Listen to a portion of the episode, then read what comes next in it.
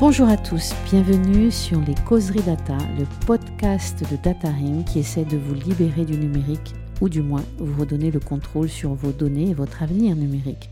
J'ai le plaisir de recevoir Stéphane Roder, président d'AID Bulder. Bonjour Stéphane. Bonjour France. Quel plaisir de vous recevoir Stéphane. Donc vous avez fondé en 2018 AI Builder, un cabinet de conseil indépendant en stratégie data et IA nous avons pu voir que vous accompagnez de grands groupes français, Bouygues, Orano, Saint-Gobain, La Poste, Groupama, dans leur transformation digitale. Vous prenez un cadre méthodologique et une expertise concrète centrée sur l'apport de l'IA à la stratégie et aux objectifs de l'entreprise. Vous êtes conseiller auprès du ministère de l'Intérieur sur les questions d'IA, rédacteur du dispositif IA Booster dans le cadre du plan de relance expert sur les questions data IA auprès de la Fondation Jean Jaurès et professeur à l'ESSEC sur le thème e-business et impact de l'IA. Au-delà de cela, vous, vous faites partie de ceux qui font. Vous avez créé plusieurs startups à succès après avoir travaillé dans l'industrie des télécoms. Vous êtes ingénieur télécom Paris Tech 92 et diplômé de Stanford Coursera en machine learning et deep learning. Et vous êtes enfin l'auteur aux éditions Herald d'un guide pratique de l'intelligence artificielle dans l'entreprise. Alors nous avons eu le plaisir de recevoir votre alter ego et ami, je crois, Luc Julia, CTO de Samsung, créateur de Siri. Et nous avons le plaisir aujourd'hui de vous entendre ben, sur votre dada, ben, l'IA, et pour que vous nous expliquiez en quoi l'IA transforme nos organisations, nos territoires, notre souveraineté, notre responsabilité, notre rapport à l'autre peut-être, et enfin la démocratie. Alors une première question, quelle serait pour vous la meilleure définition de l'IA Alors l'IA est une euh, adaptation de concepts mathématiques qui permettent en fait de réaliser des assistants euh, pour les métiers. Et en fait, euh, ce qu'on utilise aujourd'hui, c'est ce qu'on appelle la régression linéaire, qui est finalement euh, une, un concept mathématique très simple, mais qui permet en fait d'utiliser la statistique pour modéliser, pour créer des modèles. D'abord pour prévoir des quantités et d'autre part pour être capable de prévoir des qualités, c'est ce qu'on appelle la classification. Et euh, en fait, aujourd'hui, l'intelligence artificielle sait faire très peu de choses elle sait faire la prédiction de quantité et de qualité. Et avec ça, on l'a adapté. Alors, on l'a adapté à plein de choses. Hein. Par exemple, euh, la, ce qu'on appelle la reconnaissance d'image, c'est ni plus ni moins de la classification. Est-ce qu'il y a un chat sur cette image? Oui, non. Ça, c'est de la classification. Euh, est-ce que le, quel est le, le, bon niveau de stock que je dois avoir pour l'optimiser? C'est de la prévision c'est de la recommandation et c'est encore une fois qu'on appelle de l'intelligence artificielle, mais c'est ni plus ni moins. Aujourd'hui, l'intelligence artificielle est basée sur ce qu'on appelle le machine learning. En fait, ce sont des modèles mathématiques qui vont apprendre sur l'historique. Et l'historique, en fait, euh, vous avez vous-même euh, dans votre entreprise eu un stock, il a vécu, vous avez pu comparer euh, l'optimum. Peut-être qu'il y avait des magasins qui n'étaient pas fournis, d'autres qui en avaient trop. Et au final, on va reprendre cette historique et le modèle va apprendre et va trouver l'optimum. Il va être capable de vous dire la prochaine fois, le stock doit être à tel niveau pour que tous les magasins soient fournis et ne ratent pas de vente. Donc en fait, l'intelligence artificielle aujourd'hui, c'est vraiment de la mathématique appliquée. Mais c'est quelque chose de finalement très simple, mais qui est capable euh, d'utiliser beaucoup de paramètres. Un humain, par exemple, est capable de synthétiser une quinzaine de paramètres. Le génie synthétise 50 paramètres. Eh bien, euh, un processeur qui travaille sur 30 000 paramètres, ça ne dérange pas du tout. Et en fait, c'est ça la grosse différence. C'est qu'on lui fait faire quelque chose de simple, mais sur de très gros volumes de données et sur un très grand nombre de paramètres qu'un humain ne serait pas capable de prendre en compte. Mais alors, comment on va rentrer dans ces enjeux de compétitivité pour la PME Est-ce que l'IA, dont on parle beaucoup aujourd'hui, notamment avec euh, ChatGPT, donc les IA génératives, est-ce que finalement, on n'est pas en train de, de, se tromper de niveau, de maturité? Parce que les PME aujourd'hui, est-ce qu'elles peuvent véritablement s'en saisir? Donc ma question, c'est Est-ce que l'IA va faire la différence pour la PME Est-ce que la PME, elle est crédible, elle a une taille qui lui permet d'accéder à la plus-value de l'IA Ou est-ce qu'elle va se contenter finalement à nouveau d'être dans une situation de dépendance par rapport à l'IA Là, ça fait trois questions en une, mais euh, je pense que vous avez compris l'esprit. Oui, oui. En fait, j'aurais pu vous dire jusqu'à l'arrivée, en fait, euh, de ce qu'on appelle les large language models sur lesquels sont basés euh, ChatGPT, j'aurais pu vous dire que le machine learning coûtait cher à développer. Et donc, euh, jusqu'à maintenant, c'était vraiment réservé aux grands groupes qui avaient cette capacité finalement à investir sur des profils qui s'appellent des data scientists, à développer, à tester. Et c'est ce qui s'est passé, je dirais, ces dix dernières années. Maintenant, on passe euh, avec euh, ChatGPT et avec l'arrivée de ces nouveaux modèles génératifs, on est en train de comprendre que ils intègrent tellement d'intelligence que au final, ils vont être capables de faire beaucoup de choses et pour beaucoup moins cher. Pourquoi? Parce que leur euh, entraînement prend beaucoup de temps. Hein. Par exemple, hein, le GPT, le Large Language Model de ChatGPT, il faut cinq mois pour euh, cinq mois avec 2000 demi-processeurs pour l'entraîner. Ça coûte une fortune. Par contre, c'est revendu, c'est revendu à tout le monde. Donc en fait, vous payez, un, vous payez une partie du coût. C'est ce qu'on appelle les solutions. Donc en fait, euh, cette solution va être amortie euh, à l'échelle et ça va être très simple de faire un développement. Donc en fait, on est en train de, se rendre compte que on va passer à un stade avec l'utilisation de ces nouveaux modèles, à un stade qu'on appelle la généralisation. On était plutôt avant, je dirais, euh, entre 2016 et 2022 dans la dans l'évangélisation. Là, on passe à un mode de généralisation. Pourquoi? Parce que les prix vont euh, vraiment euh, s'effondrer en termes de en termes de développement. Maintenant, la, la vraie difficulté pour les PME, c'est la formation, c'est prendre conscience en fait de l'apport euh, ben, de ces modèles de machine learning, euh, de l'intelligence artificielle. Et je pense que c'est là que c'est là qu'il y a un vrai problème. Les PME n'ont pas encore la possibilité de se payer finalement bah, ces formations et ce qu'on appelle un peu le schéma directeur euh, data IA qui permet de savoir où, où est-ce qu'on doit en mettre et par quoi on doit commencer. Et donc c'était un peu l'idée de Booster IA qu'on avait créé avec la direction générale des entreprises et un dispositif qui permettait en fait d'abonder à hauteur de 50% euh, toute cette partie conseil en fait qui permettait aux PME de s'équiper. Maintenant, on va aller vraiment vers euh, une commoditisation. On est en train de, commencer ce cycle de commoditisation. Pourquoi? Parce que euh, on, on, voit, et aujourd'hui c'est un très bon exemple, hein, Salesforce a sorti son propre Einstein GPT, donc qui va être capable, dans le CRM, de générer des nouveaux messages, de générer des messages adaptés. Et finalement, on voit que en deux mois, trois mois, en fait, euh, ce qui était presque dans un labo avec ChatGPT chez OpenAI rentre dans une solution. Ça va très très vite parce que justement, c'est des modèles qui intègrent beaucoup d'intelligence et qui sont faciles à déployer. Et donc, euh, on, on, pourrait dire que le déploiement va se faire à travers les outils. On le voit bien, euh, Microsoft a déjà dit qu'ils allaient mettre GPT-3 ou ChatGPT dans euh, tout euh, Microsoft Office. Donc en fait, on va voir apparaître et on va voir est les PME à travers les solutions. Elles vont même pas être conscientes qu'elles font l'IA. C'est des solutions qui vont embarquer. Et moi, ce que je vois aujourd'hui, là, en quelques mois, c'est une réelle accélération qui était par contre pas du tout vrai l'année dernière, où on voyait malheureusement euh, tout le tissu industriel français, enfin en tout cas des PME, ne pas avoir accès à, à l'intelligence artificielle compte tenu de son prix euh, que seuls les grands groupes pouvaient se payer. Mais maintenant, je pense que c'est fini. On est en train de passer à une autre étape.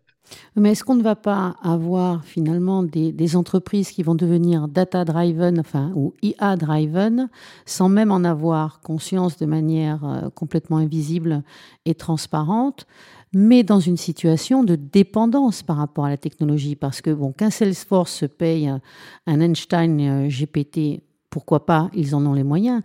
Mais la PME, si on est sur des solutions embarquées, en fait, elle va faire de l'IA sans même le savoir. En revanche, quand les factures vont peut-être changer, ou à un moment donné monter parce qu'on va être en grosse consommation d'énergie ou pas, euh, est-ce qu'elles ne vont pas rentrer dans, un cercle infernal, euh, non vertueux, d'ultra-dépendance à la technologie, à des IA qu'elles ne comprennent pas toujours, et donc dans l'incapacité de finalement d'allier euh, performance, apprentissage, décision, euh, et d'être en, réelle capacité de s'adapter au marché de perdre leur agilité.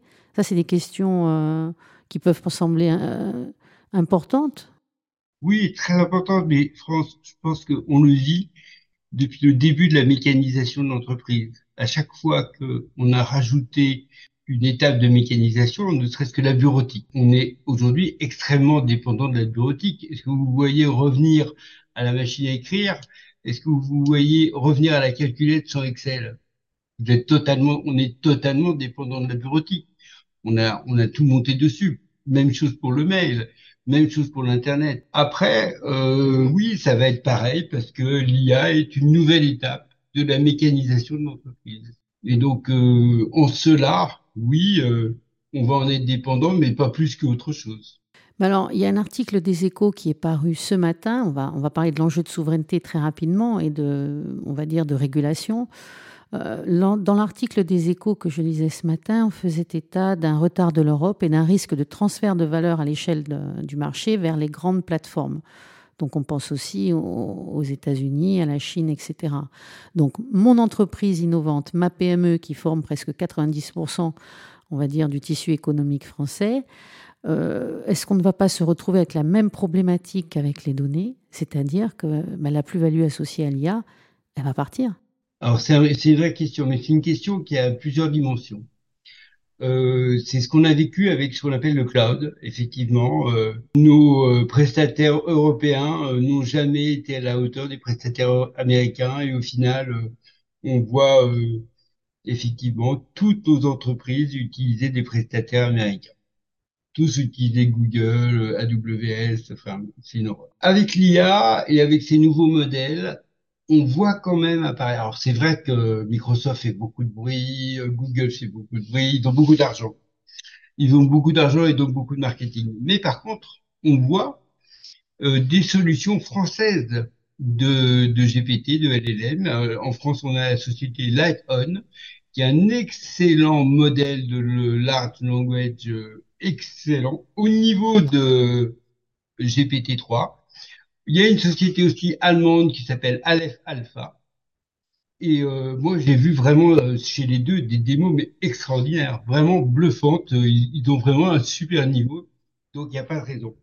Ça, c'est la première chose. Donc moi, je pense que question souveraineté, nous qui discutons, par exemple, avec des sociétés dans la défense hein, qui traitent des parties liées euh, à la partie militaire, à des choses dans le commandement, eh bien, nous disent, oui, effectivement, nous, euh, jamais on pourra utiliser ChatGPT euh, ou quoi que ce soit euh, d'américain parce que ben, on ne veut pas que ces données-là soient visibles. et donc, on a un vrai problème de souveraineté. donc là, aujourd'hui, on a des vraies réponses, donc on n'a pas à être inquiet là-dessus.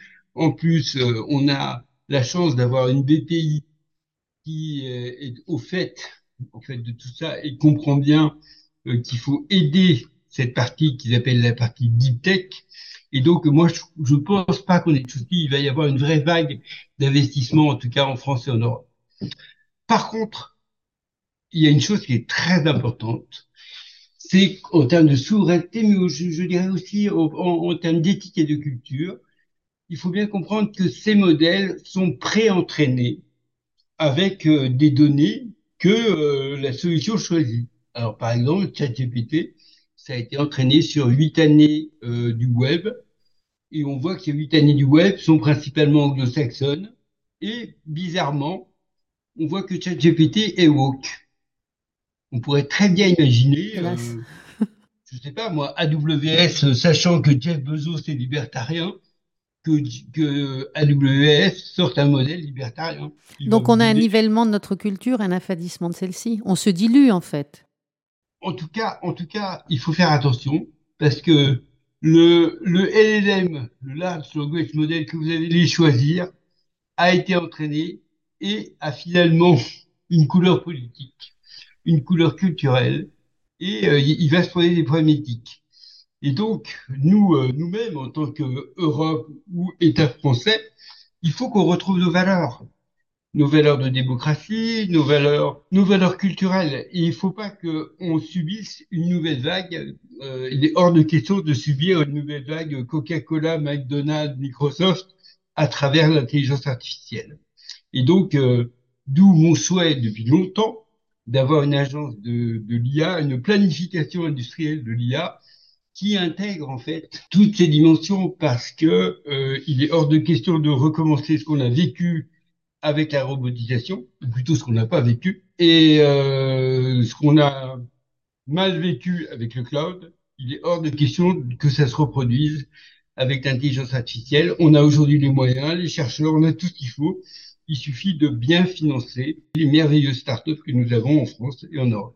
Donc en fait, la solution, c'est que là, en ce moment, nous avons l'Europe qui s'installe comme une puissance normative en imposant des valeurs européennes à un écosystème qui n'est pas forcément mature, puisqu'on a aussi une, euh, absence de corrélation entre euh, l'IA Act, euh, du moins dans ses projets, et euh, la réalité de l'intelligence artificielle, en ce que lorsque l'on fait de l'IA du niveau de ChatGPT avec les IA génératives, la problématique du respect des finalités, elle est impossible à remplir sur la nouvelle réglementation, c'est-à-dire savoir véritablement ce que, pour quelle finalité va fonctionner notre algorithme, on ne le sait pas au départ avec le deep learning. En fait, c'est pire que ça. Quand on, a, quand on regarde en fait euh, les actes, on s'aperçoit qu'ils ont dans l'idée de mettre euh, les modèles dits euh, génériques dans la partie et donc qui engloberait toute la partie générative AI et donc les large language models, les LLM, dans la partie à risque, sachant que, comme vous le dites, on ne sait pas à quoi ils vont être utilisés. Et donc, en fait, ça, il faut se dire tout de suite que ça, si c'est fait, c'est la fin du monde. C'est fini. Plus personne n'aura les moyens, en fait, de démontrer qu'il n'est pas à risque. Une start-up euh, qui aura quelques millions pour développer, eh ben, ces millions, il faudra qu'elle dépense plutôt pour démontrer qu'elle n'est pas à risque. Et finalement, ils vont perdre du temps, le marché va les rattraper c'est fini pour eux.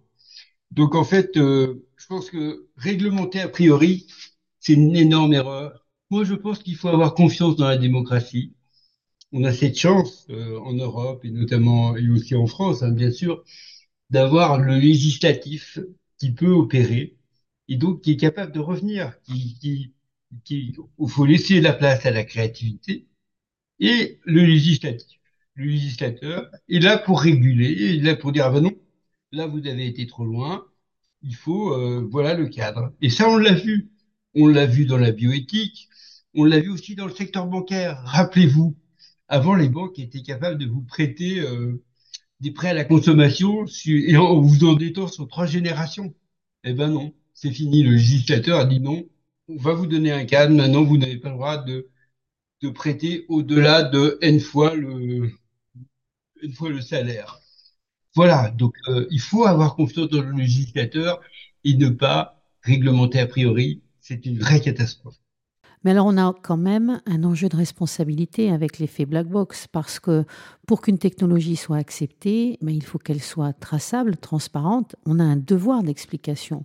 Et puis l'article 22 du RGPD ne dit pas autre chose. Lorsqu'on va avoir des algorithmes qui vont prendre des décisions, on a le droit de ne pas faire l'objet d'une décision fondée sur un système algorithmique. Donc, comment on va faire pour contrôler et réguler les algorithmes et leurs usages de demain? Qui sera le garant en fait d'assurer que les règles numériques et ou sur les libertés publiques fondamentales définies seront bien respectées? Selon vous, quelle serait la, si le code est l'éthique, hein, comment peut-on contrôler les usages demain Vous avez deux questions. En fait, vous avez une question sur la réglementation qui, heureusement, impose l'explicabilité dans certains cas, que le client, le consommateur peut réclamer, et, et ça c'est très bien. Et euh, aujourd'hui, autant c'était très compliqué, je dirais, avec le machine learning, parce que euh, les réseaux de neurones, c'était des vrais black box. Pour comprendre comment c'était fait, c'était très compliqué. Comment ça résonnait, c'était très compliqué. Et il fallait, finalement, il fallait presque dégrader, euh, passer du passer du deep learning, euh, du réseau de neurones à un arbre, un arbre de décision. Et là, on commençait à, être capable de donner euh, d'explicabilité. Avec la, avec l'arrivée euh, des large language models et du generative AI, ça vous explique. Ça donne des solutions argumentées. Et en fait, on est en train de passer un énorme cap en termes d'explicabilité. Ça vous explique pourquoi. Et en fait, ça explique le raisonnement. Ça explique pas comment ça, comment c'est fait dedans. Ça explique le raisonnement. Et au final, on le voit, hein, c'est l'humain qui reçoit en fait le résultat du modèle et qui dit ah oui effectivement le raisonnement est bon et euh, je comprends le raisonnement ou non le raisonnement est pas bon ça dit n'importe quoi c'est des œufs de vache euh, et, et, le et en fait ça le, ça le met de côté. Donc en fait encore une fois on va être capable avec ces nouveaux modèles d'avancer en termes d'explicabilité euh, on a en ce moment encore euh, des, des, des, erreurs hein, qu'on appelle des hallucinations, ça, des fois ça se met à dire n'importe quoi, parce que on est sur des modèles génériques hein, qui, qui, sont là pour répondre à tout. Quand on va les entraîner sur eh bien des expertises spécifiques, hein, que ce soit, vous avez donné l'exemple du consommateur, et donc on peut reprendre l'exemple du prêt. Pourquoi est-ce que ce prêt m'a été refusé? Là, on va être sur des expertises beaucoup plus resserrées, spécifiques, où euh, on va pas avoir ces problématiques en fait euh, euh, qu'on appelle d'hallucination, c'est-à-dire qu'on va pas faire des inférences sur des sujets qui n'ont pas très, qui n'ont pas de relation avec le sujet qu'on est en train de traiter. On va être capable de circonscrire. Donc, euh, moi, je dirais que on en a pratiquement fini de la boîte noire. Et c'est un peu un peu ce qui est merveilleux en fait avec euh, le generative AI et euh, l'application euh, au texte, c'est qu'on est capable de de voir ce qu'on n'avait pas avant, cette capacité à raisonner, cette capacité à faire des inférences et à expliquer quel a été le cheminement en fait du raisonnement. Alors on ne va pas traiter aujourd'hui les problématiques éthiques et de, et de biais, ça fera l'objet d'un autre, podcast. Aujourd'hui, j'ai envie de vous poser la question peut-être du degré d'acceptabilité pour les non-spécialistes euh, et pour les entreprises. Quels sont les, obstacles et les freins humains euh, et organisationnels? Est-ce qu'on n'est pas obligé de faire appel à notre modestie vis-à-vis de l'IA parce qu'aujourd'hui, beaucoup en parlent, mais peu vont en faire en pratique. On a envie que nos, PME s'en saisissent. Vous nous venez nous expliquer que les prix allaient se, réduire, qu'on devait s'éduquer à cela. Mais pour vous, quels sont les freins humains et organisationnels concrètement pour nos entreprises? Aujourd'hui, clairement, c'est d'abord être capable de comprendre ce que ça fait. Où est-ce qu'on peut en mettre? Quels sont les domaines d'application?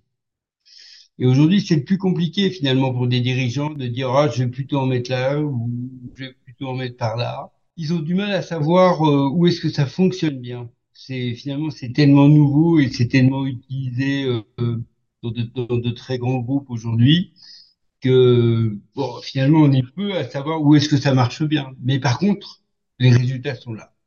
Les résultats sont là. Est-ce que la boussole ne pourrait pas être la sobriété Non. L'enjeu euh, écologique? Malheureusement, quand vous regardez, il y a eu une enquête qui a été faite qui était très intéressante l'année dernière et qui disait, qui demandait aux PME euh, quelles sont vos dix priorités? Ben, la première c'était la survie et la dernière c'était l'écologie.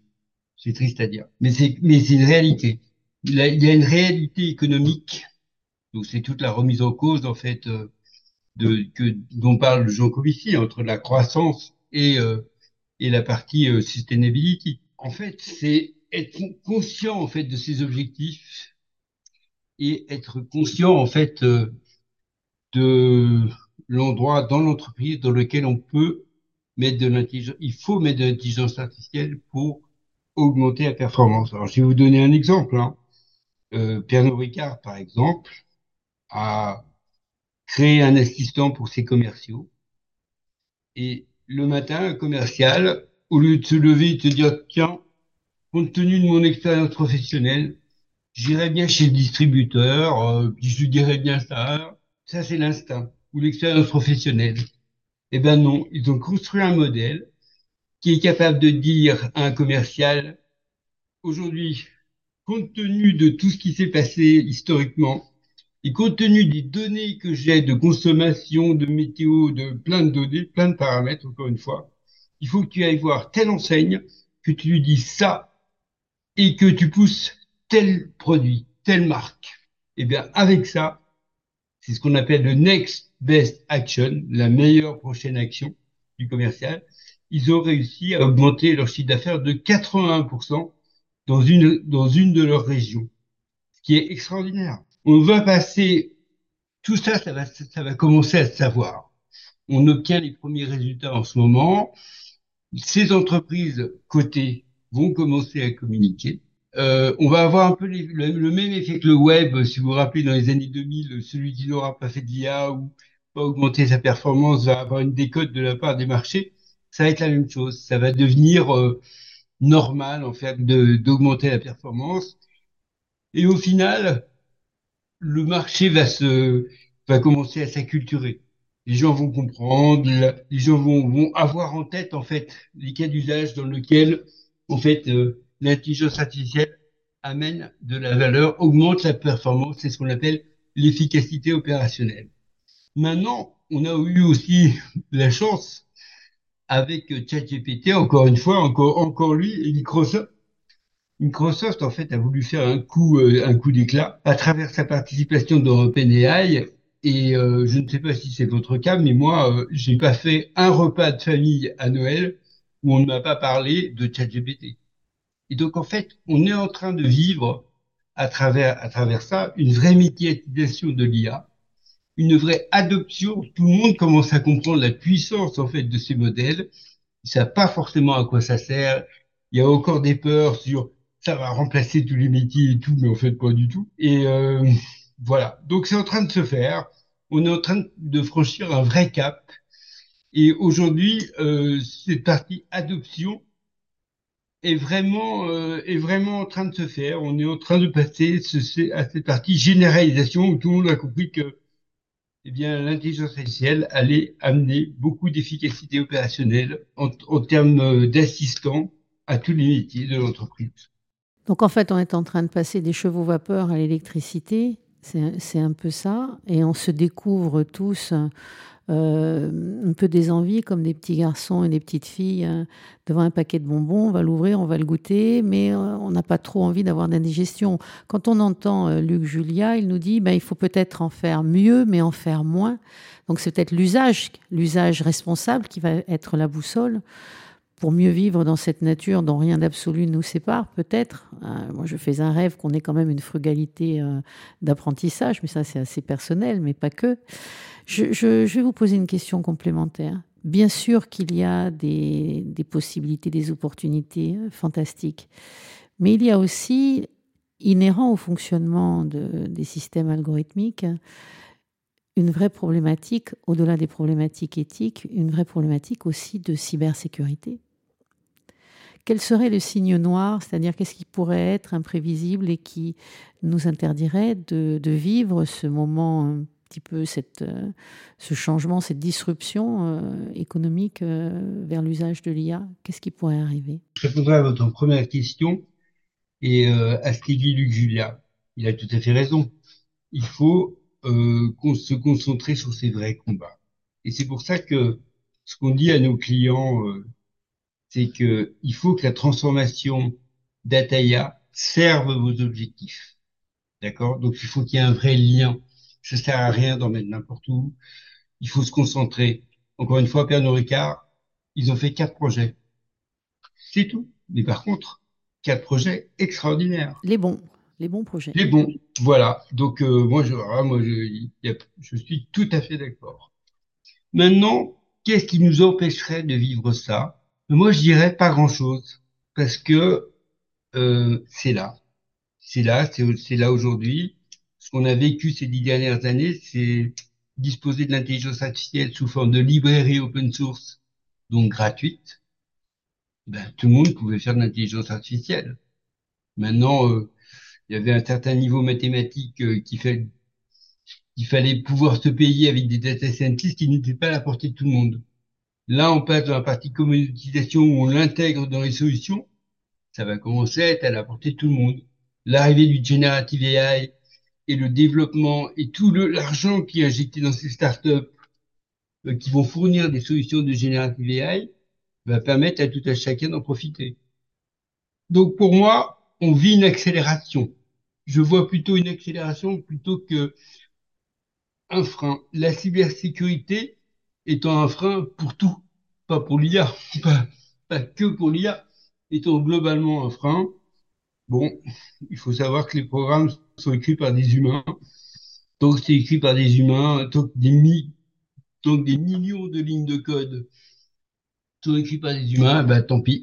Un, un humain n'est pas capable de dire si des millions de codes sont corrects. C'est comme ça. Donc ça nous dépasse. Et c'est ça qui permet de faire, de, la, de faire des attaques. Donc, si, on a, si nous avons bien compris, c'est que les algorithmes, au-delà d'être un sujet scientifique, technologique, de souveraineté, puisqu'on l'a, on l'a traité brièvement, et l'éthique, ça sera traité dans un autre sujet, mais c'est aussi un, un, projet politique, parce que quand on parle du bon usage dont doivent se servir les PME, il y a aussi un effort d'exemplarité aussi de l'État. Vous avez dit qu'il fallait stimuler la commande publique, ni plus ni moins peut-être que de se faire confiance. Et même si on a une forte dépendance aux infrastructures de pays étrangers ou d'intelligence artificielle de pays étrangers pour l'essentiel, puisque c'est ce qu'on est en train de vivre avec OpenAI, le nouveau marronnier à la mode dans les, dans les dîners, comment va-t-on, nous, pouvoir nous en saisir véritablement en étant ces nouveaux pionniers de cette nouvelle frontière, les AI, au quotidien? Donc il y a la commande publique. Quel message vous aimeriez faire passer là ce soir auprès de nos entrepreneurs qui sont un peu effrayés devant cette euh, nouvelle technologie, qui en parlent dans les dîners, euh, l'effet buzz passé. Euh, qu'est-ce qu'on peut faire? Comment ils vont s'en saisir? Vous l'avez dit tout à l'heure, mais comment on va s'éduquer rapidement? Alors, la, la, première chose pour répondre à votre question, c'est d'abord l'État. Vous avez vu que L'État nous a pourvu d'infrastructures merveilleuses. On a des autoroutes, on a des, on a des centrales nucléaires, on a un des meilleurs réseaux de télécommunications du monde. Eh bien, tout ça, ça a été structuré par l'État. De la même manière, il faut comprendre que que ce soit le cloud ou euh, des serveurs d'intelligence artificielle, eh bien, il faut comprendre que c'est de l'infrastructure et c'est de l'infrastructure qui s'intègre à l'économie. Et donc, l'État doit s'en occuper, doit, comme elle a fait France Télécom à l'époque, hein, eh bien, avec un plan, il y avait un plan télécommunication. Là, il faut, à nous, je le redis, il faut qu'il y ait un vrai plan IA qui nous permette de, disposer d'une infrastructure, de, de disposer, en fait, eh bien, des bonnes solutions euh, qui vont permettre à tout le monde, à tout le monde de s'équiper, y compris nos PME. Il est hors de question de laisser sur le côté les PME. C'est le tissu industriel de la France. Il faut absolument s'en occuper et leur permettre de s'équiper. Après, sur la partie formation, alors là, c'est un vrai sujet. Euh, vous avez entendu beaucoup parler, je pense, euh, ben, de l'école et des mathématiques. Oui. et les filles, et l'impératif de sensibiliser les filles aux filières scientifiques pour qu'on ne se retrouve pas avec l'accélération des biais et qu'on se retrouve invisible, du, finalement, in fine, du, de ce marché numérique. Tout à fait. Mais la, la première chose, je dirais, c'est quand même les mathématiques. Oui. On ne pourra pas, en tout cas, avoir un esprit analytique quand on va parler d'optimisation, quand on va parler de biais, quand on va demander à un métier de comprendre, en fait, est-ce qu'il y a un biais, comment... Bon. C'est un esprit d'analyse qui demande un minimum de mathématiques, et ce minimum, eh bien, il va falloir qu'il soit enseigné. Eh bien, il va falloir faire preuve de courage. Il faut que ça soit enseigné dès la première. En première et en terminale, il faut que les bases soient acquises. Et c'est très simple, parce qu'on fait à peu près la même chose. Il faut juste que c'est un peu comme on faisait de la technologie en troisième, en troisième, c'est les applications. Il faut que les applications soient connues. C'est fait en économie, dans les filières ES. Euh, e Il faut que ça soit fait pour tout le monde, parce que tous les métiers vont y passer. Après.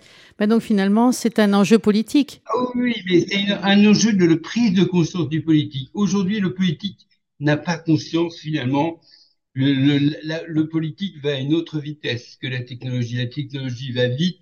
Le politique, eh ben, il a plein de soucis. Euh, il y a un jour le Covid, le lendemain la retraite. Euh, on vient lui parler d'IA, c'est compliqué, la politique.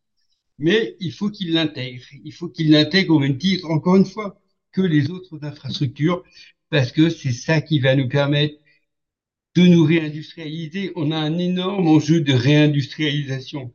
Si on se réindustrialise, si on investit dans des nouvelles industries, mais qui ne sont pas optimisées, mais ça sert à rien. En face, on aura des gens qui auront mis de l'IA. Bah, donc c'est un enjeu démocratique, c'est-à-dire qu'il faut qu'on change de paradigme. Nos gosses, il faut qu'ils réapprennent à compter et à lire correctement, c'est-à-dire qu'on a une nécessité de développer leur esprit critique et non plus de les lessiver euh, sur des réseaux sociaux où ils ont un abaissement de leurs facultés cognitives quand on n'est pas en train de fabriquer leur consentement. C'est un vrai enjeu démocratique. On a parlé tout à l'heure de dilution de notre culture européenne, mais on a aussi un affadissement de notre capacité à réfléchir et à choisir. C'est une question d'éducation. Oui, mais euh, c'est le, c'est le temps. On est en train de vivre cette partie. Euh, euh, et il n'y a pas que les enfants hein, avec les réseaux sociaux, c'est, global. Je pense que on est en train de vivre en fait une adaptation à des nouveaux médias. On n'a pas encore compris l'impact qu'ils ont. Enfin, en tout cas, l'humain n'a pas encore compris l'impact qu'ils ont. Voilà, on a un gros temps d'adaptation, nous aussi. On se fait balader. Mais euh, une fois qu'on aura compris, bon, bah, ça va changer. Bah, l'avenir que nous propose l'IA, c'est peut-être de nous redécouvrir alors Non, je crois pas. C'est quoi? Non, je crois pas du tout. L'IA, c'est là pour aider, c'est juste là pour assister, améliorer la performance, améliorer euh, euh, la qualité de vie au travail. Il y a des, y a, y a des, des métiers très très durs. par exemple, les personnes, les téléconseillers, sur les plateaux, c'est un métier mais qui est extrêmement stressant. Pourquoi? Parce que faut chercher l'info, faut répondre à des gens qui sont stressés. Avoir de l'intelligence artificielle qui écoute la conversation et qui vous dit ah mais oui le contrat de Stéphane c'est ça. Euh, il est en train de te demander à quoi il a droit, ben il a il a droit il a droit à ça. On a un téléconseiller qui a plus de stress, qui donne la bonne réponse. On a Stéphane qui est moins stressé, qui est super content de la, de la qualité, mais surtout on a des téléconseillers qui vivent beaucoup mieux leur métier. Donc en fait, on, va vers une IA un peu plus raisonnée. Donc c'est une question de responsabilité sociale finalement, ce que vous êtes en train de dire. Elle n'a jamais, elle n'a jamais été pas raisonnée. Je, pense que ça c'est une vue de l'esprit et c'est une c'est une peur fantasmagorique. Hein. c'est des fantasmes de l'IA mal utilisés. C'est certainement été vrai euh, dans des dans des livres, mais aujourd'hui euh, je, je la vois pas. Hein. Les systèmes d'armes ont toujours existé, ils ont toujours embarqué de l'électronique, euh, elles ont toujours embarqué euh, de l'intelligence artificielle depuis le début, depuis que l'électronique existe. Donc, euh, je vois, je vois pas du tout moi ce qui est en train de changer.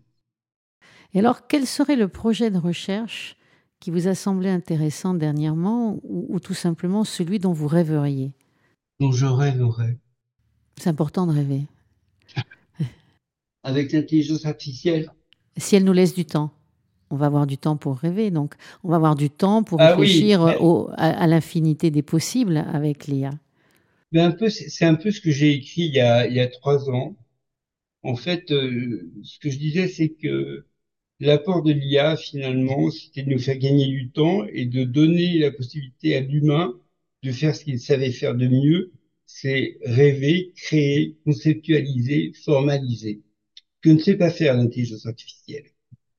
Et que, au final, on voyait que à chaque étape de la mécanisation de l'entreprise, le QI de l'humain augmentait. Donc il y a des études, il y a des études là-dessus qui sont bien connues. Et euh, moi, je dirais que mon rêve, hein, c'est que l'IA se généralise, qu'on ait un vrai plan IA en France et qu'on se réindustrialise avec une industrie performante. Moi, je pense que ce serait mon plus beau rêve. Je pense qu'on vit dans un pays de rêve. Il faut lui donner les moyens. Mais écoutez, je pense qu'on va finir sur ce rêve-là, parce qu'il nous va bien, ce rêve-là. Il va nous donner envie encore de vous lire, de vous écouter, de s'éduquer. C'est le sens des causeries data, découvrir l'autre, découvrir l'altérité, le plaisir du sens et le plaisir de la découverte. Eh bien, c'était Franche Charrier pour Data Ring. À bientôt, Stéphane, pour un nouvel épisode peut-être. Au revoir. Avec plaisir, France. Au revoir.